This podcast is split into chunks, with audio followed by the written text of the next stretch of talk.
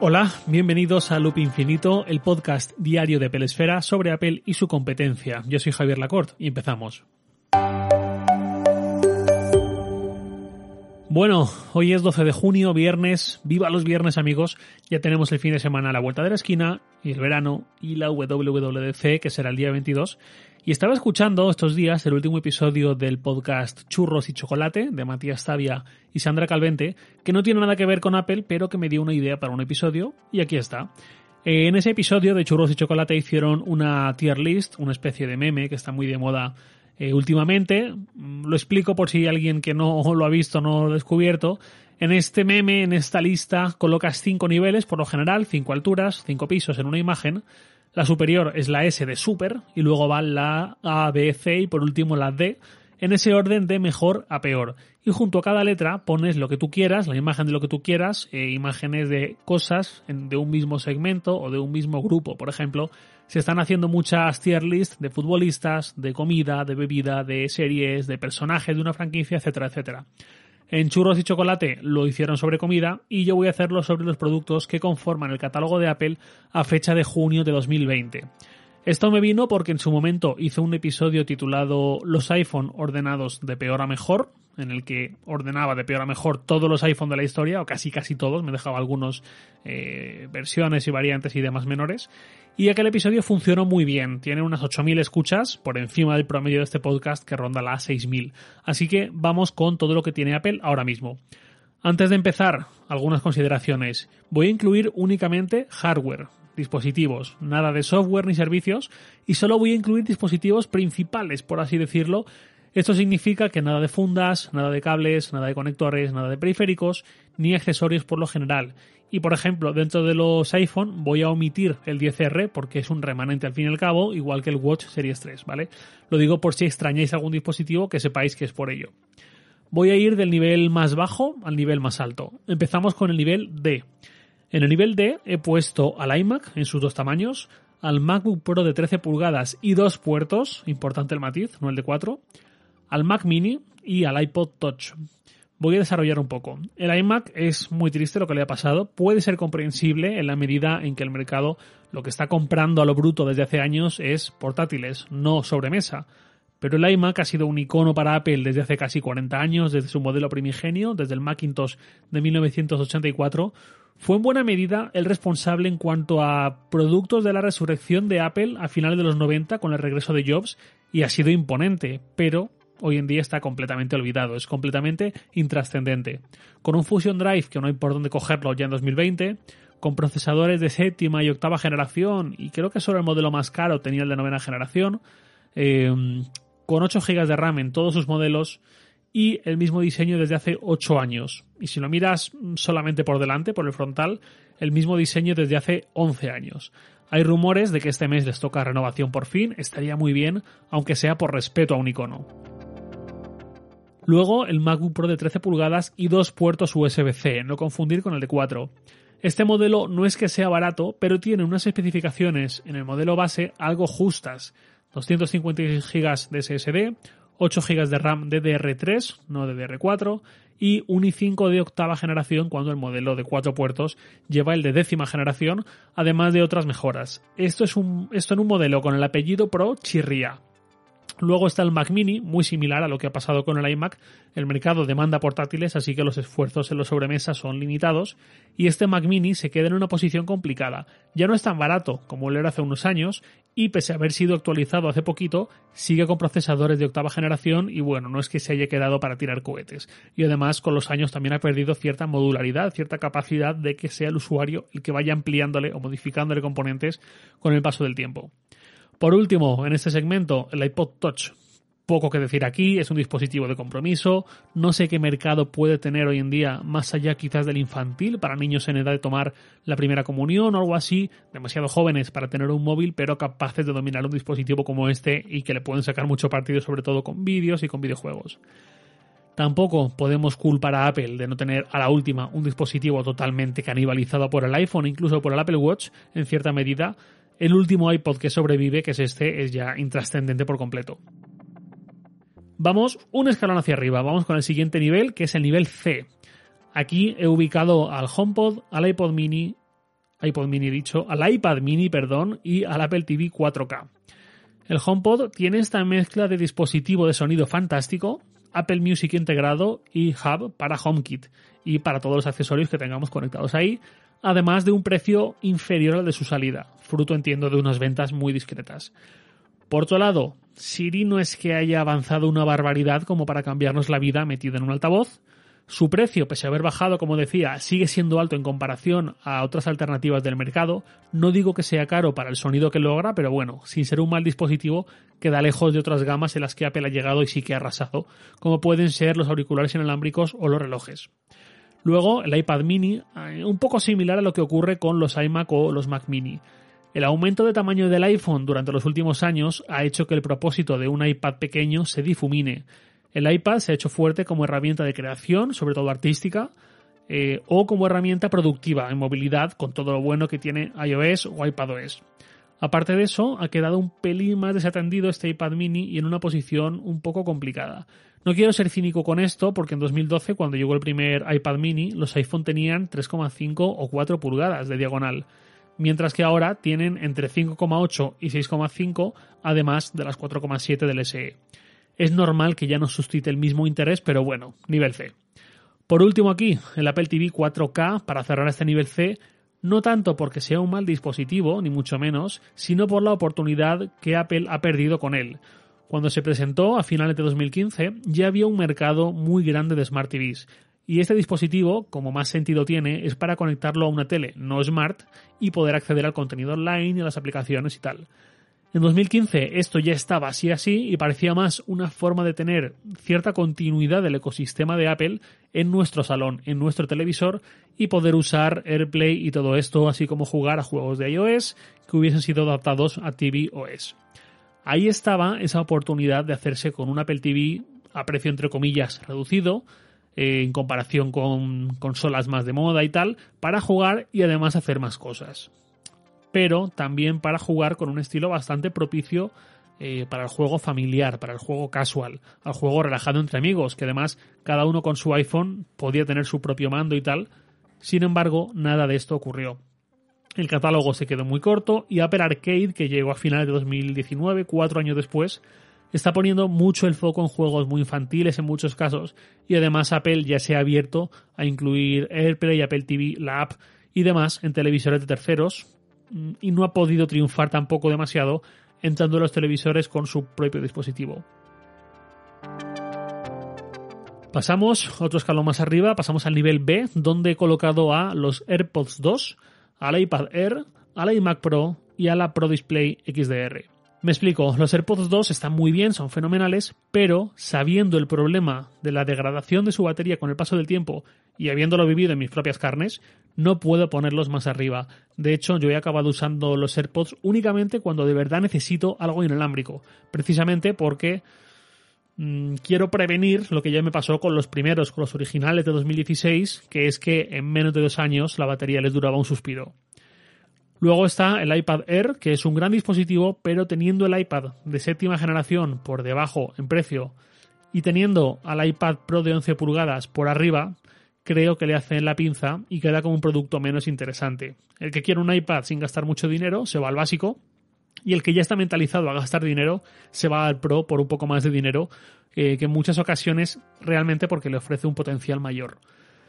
Luego el iMac Pro. Tengo mis dudas con él, es un equipo fantástico, pero no sé si llegó para ocupar un hueco de emergencia cuando Apple fue consciente de que el Mac Pro cilíndrico en negro había sido un error y necesitaba tiempo para volver a diseñar un equipo modular. Si es así, el iMac Pro está destinado a morir, ahora que ya tenemos el nuevo Mac Pro. O si en cambio el iMac Pro es un equipo pensado sobre todo para esta generación de youtubers, videobloggers, creadores de contenido que requieren de un equipo así, pero que eh, para ellos un Mac Pro como el actual se les va completamente de precio y tampoco requieran algo a ese nivel en cuanto a especificaciones, en ese caso podría haber cierta continuidad, pero también habría que ver qué rol desempeñan esos supuestos iMac que Apple presentará en breve, según dice el rumore rumore, y cómo los orienta. Por último, Pro Display XDR. La he puesto aquí, pero es un producto que escapa mucho a mi entendimiento. No manejo monitores de 5.000, 10.000, 20.000 euros. Son un producto profesional de un nivel muy distinto al mío, de estudios de cine y demás, así que no os toméis tampoco muy literal que lo ubique eh, en, este, en este peldaño. Sí he de decir que en su momento, hace unos meses, vi varias comparativas hechas por gente realmente pro que los comparaban con otros monitores de otras marcas como Sony, de su mismo segmento, es decir, no los monitores que tú o yo miramos en Amazon para enchufar a nuestro MacBook, sino los que cuestan muchos miles de dólares y va literalmente a la industria audiovisual. Y en esas comparativas no salía muy bien parado, pero ya digo, escapa mi entendimiento, entonces no os toméis esto muy a pecho si no os gusta esta calificación y tenéis todo el derecho a ponerlo más arriba o más abajo según consideréis. Vale, vamos a subir de nivel, vamos a ir al nivel A. Aquí voy a ser más escueto porque hay muchos productos. Aquí he colocado a iPhone SE, iPhone 11 Pro, Apple Watch Series 5, AirPods Pro, MacBook Air, MacBook Pro de 13 pulgadas y 4 puertos, iPad Pro 2020 y iPad de séptima generación. Empiezo con el iPhone SE, me parece un productazo, 489 euros, una 13, mi única pega es su batería, aunque quizás el público al que va dirigido tampoco es un devorador de autonomía. De hecho, os aseguro que yo podría llevar perfectamente este iPhone si no fuese por su batería, que creo que se me quedaría demasiado corta. Sobre todo mm, en un contexto sin pandemia y saliendo más de casa y todo esto que ahora. Luego iPhone 11 Pro, el que uso yo, no he hecho distinción entre el normal y el Max, y es cuestión de gusto de cada uno, pero me parece un producto muy redondo, muy bien terminado, sin carencias notables y que ha salido fenomenal este año. Siguiente, Apple Watch Series 5. Aquí tampoco voy a hacer distinciones entre materiales y acabados, sino que eh, como nivel de especificaciones todos son idénticos, lo agrupo aquí sin más. Definitivamente, tras 8, casi 9 meses con él en la muñeca que llevo, fue un gran acierto por parte de Apple incluir la pantalla Always On, que ya tenía la competencia, hay que decir, eh, muy bien, estoy súper contento con el Watch. Próximamente, de hecho, haré un episodio dedicado exclusivamente al Apple Watch. Ya comentaré. Luego, los AirPods Pro. Los pongo un escalón por encima de los AirPods 2 porque, aunque son más caros, y de hecho no son baratos, tienen una cancelación de ruido con varios modos que funciona fenomenal. Son muy cómodos, tienen estas almohadillas para adaptarse a nuestro oído, tienen un diseño más elegante y un poco más discreto, y pese a que también tienen este condicionante de la degradación de la batería, creo que son fantásticos y creo que eh, merecen estar en este peldaño A, y si no fuese por ese tema de la batería a largo plazo, seguramente estarían aún más arriba en el nivel S. Vamos con MacBook Air, ya hablé de él hace poco en su lanzamiento, ahora sí, el modelo anterior no me terminaba de convencer, pero esta actualización sí, le ha sentado muy bien, por componentes internos, por esquema de precios en general o en su mayoría, por el teclado, muy recomendable. Eso sí, como digo siempre, si lo vais a comprar, os aconsejo mucho meterle un i5 al menos, que son solo 50 euros más respecto al modelo base con i3. Luego, MacBook Pro de 13 pulgadas y 4 puertos USB-C. Creo que el modelo de dos puertos debería parecerse más a este. No digo que sea exactamente este por precios y demás, pero sí que debería parecerse más. Memoria RAM de nueva generación, procesadores de décima generación, especificaciones base mejores, me parece mucho más recomendable. iPad Pro 2020. El iPad sigue siendo cada vez mejor conforme pasan los años y ahora con el soporte de cursor completo, especialmente para trackpads, hace que dé aún más saltos hacia adelante y cada vez va quedando un producto más redondo. Por último, iPad de séptima generación. Lo que hace al precio que lo hace y al precio que cuesta, mejor dicho, creo que lo hace merecedor de estar aquí. Apple se ha comido el mercado de las tablets, si contamos tablets, tablets, no, incluimos los convertibles con Windows 10, sino tablets puras, no hay mercado prácticamente más allá del iPad y en buena medida se explica por dispositivos como este, baratos, funcionales y con todo lo que ofrece iOS o iPadOS y la App Store. Y luego, por último, el escalón de arriba del todo, el S, que lo conforman para mí dos dispositivos, el MacBook Pro de 16 pulgadas y el iPhone 11. El MacBook Pro de 16 pulgadas, si bien es muy costoso, no es caro para mí. Y no lo digo ahora porque yo lo tenga, en noviembre, cuando ni me planteaba comprarlo, ya dije estas mismas palabras en este mismo podcast. Y ahora que lo tengo y llevo una semana y pico con él, estoy súper convencido, es un equipo bestial. Los problemas que puede tener son más bien cosa de macOS Catalina, habrá que ver si en la próxima versión de macOS por fin se solucionan ciertos bugs y demás, pero como equipo es una barbaridad. Y luego el iPhone 11, este no es el que tengo yo, pero creo que es el iPhone de mejor relación calidad-precio. A eso hay que sumarle una batería absolutamente fantástica y unas prestaciones que para mí lo ubican como el iPhone para la mayoría. terminando de perfeccionar el que ya era un gran teléfono que fue el 10R de 2018. Esta ha sido mi lista, esta ha sido, este ha sido mi ranking. En Twitter voy a publicar cómo queda la imagen de este tier list y un enlace por si queréis hacer el vuestro propio. Os he preparado ya la plantilla con las imágenes y demás. Y así, pues si queréis hacerlo, lo podéis hacer, lo publicáis, me mencionáis si queréis y a ver qué sale de ahí. Bueno, y hasta aquí con este tema. Y como buen viernes, pasamos a la sección de preguntas y respuestas de cada viernes. Os recuerdo, a los que hayáis llegado a este podcast más recientemente, que todos los viernes eh, leo algunas de las preguntas que me enviáis y las respondo. Y al final de cada episodio digo dónde me las podéis enviar, así que procedo. Normalmente, un pequeño aviso, no suelo leer aquí preguntas concretas sobre ayúdame a elegir un iPhone o un Mac, que no sé cuál comprar, eh, porque son dudas muy concretas de una persona específica, pero a veces esas dudas considero que son interesantes para cualquiera porque abren un debate mayor y eso es lo que ocurre con esta pregunta que me envía Hilde, que en Twitter es arroba hildecbt que me dice, buenas Javi, me encanta tu podcast en la peresfera. Es la primera vez que me atrevo a hacer una pregunta, pero creo que eres el más indicado y ojalá hagas un programa al respecto. Basándote únicamente en tamaño y diseño y obviando especificaciones, ¿qué MacBook es el mejor para ti actualmente? ¿Son las 13 pulgadas muy pequeñas para trabajar? ¿El de 16 que te acabas de comprar es quizás muy grande? ¿Cuál es el tamaño ideal de MacBook? Muchas gracias por tu gran trabajo y un saludo. Bueno, pues muchas gracias Hilde por tu amabilidad y por escribirme. Ante todo, es una decisión muy personal basada en qué priorices y qué necesites. Si vas a tener siempre el Mac encima del escritorio, pero quieres un portátil, parece razonable ir a poner más grande. Si en cambio lo vas a usar para llevarlo a la universidad, al trabajo, a una cafetería, a otras casas, quizás donde sea, quizás sea más interesante algo más pequeño o que pese menos y sea más manejable.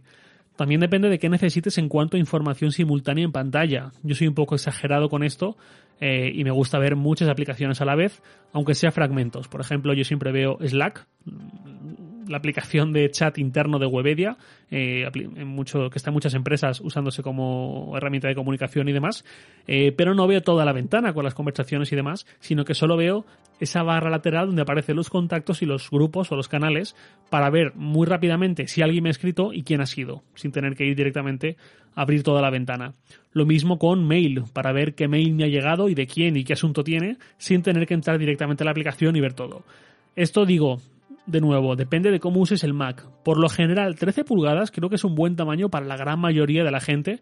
Y además, si te hace falta más espacio, puedes conectarlo a un monitor externo eh, por, entre comillas, muy poco dinero. Eh, si necesitas, pues eso, más tamaño, más resolución al estar en casa o en el trabajo. Si no te importa mucho gastar más dinero, porque ya digo, el MacBook Pro 16 pulgadas es muy costoso, pues a mí me ha convencido por completo esta pantalla y este tamaño, sabiendo que no es tan manejable ni tan liviano como pueden ser los de 13. Vamos con otra pregunta algo peculiar, es de Juan Pablo González. Me ha escrito un mail algo largo, así que lo voy a resumir un poco, si no os importa, me limito a leer la parte inicial y las preguntas finales. Me dice, buenos días Javier, mi nombre es Juan Pablo y te escribo desde Oviedo. Me gustaría conocer tu opinión acerca de la conveniencia de la mecanografía en los tiempos actuales. Todos escribimos con teclados, pero ¿cuántos lo hacen eficientemente?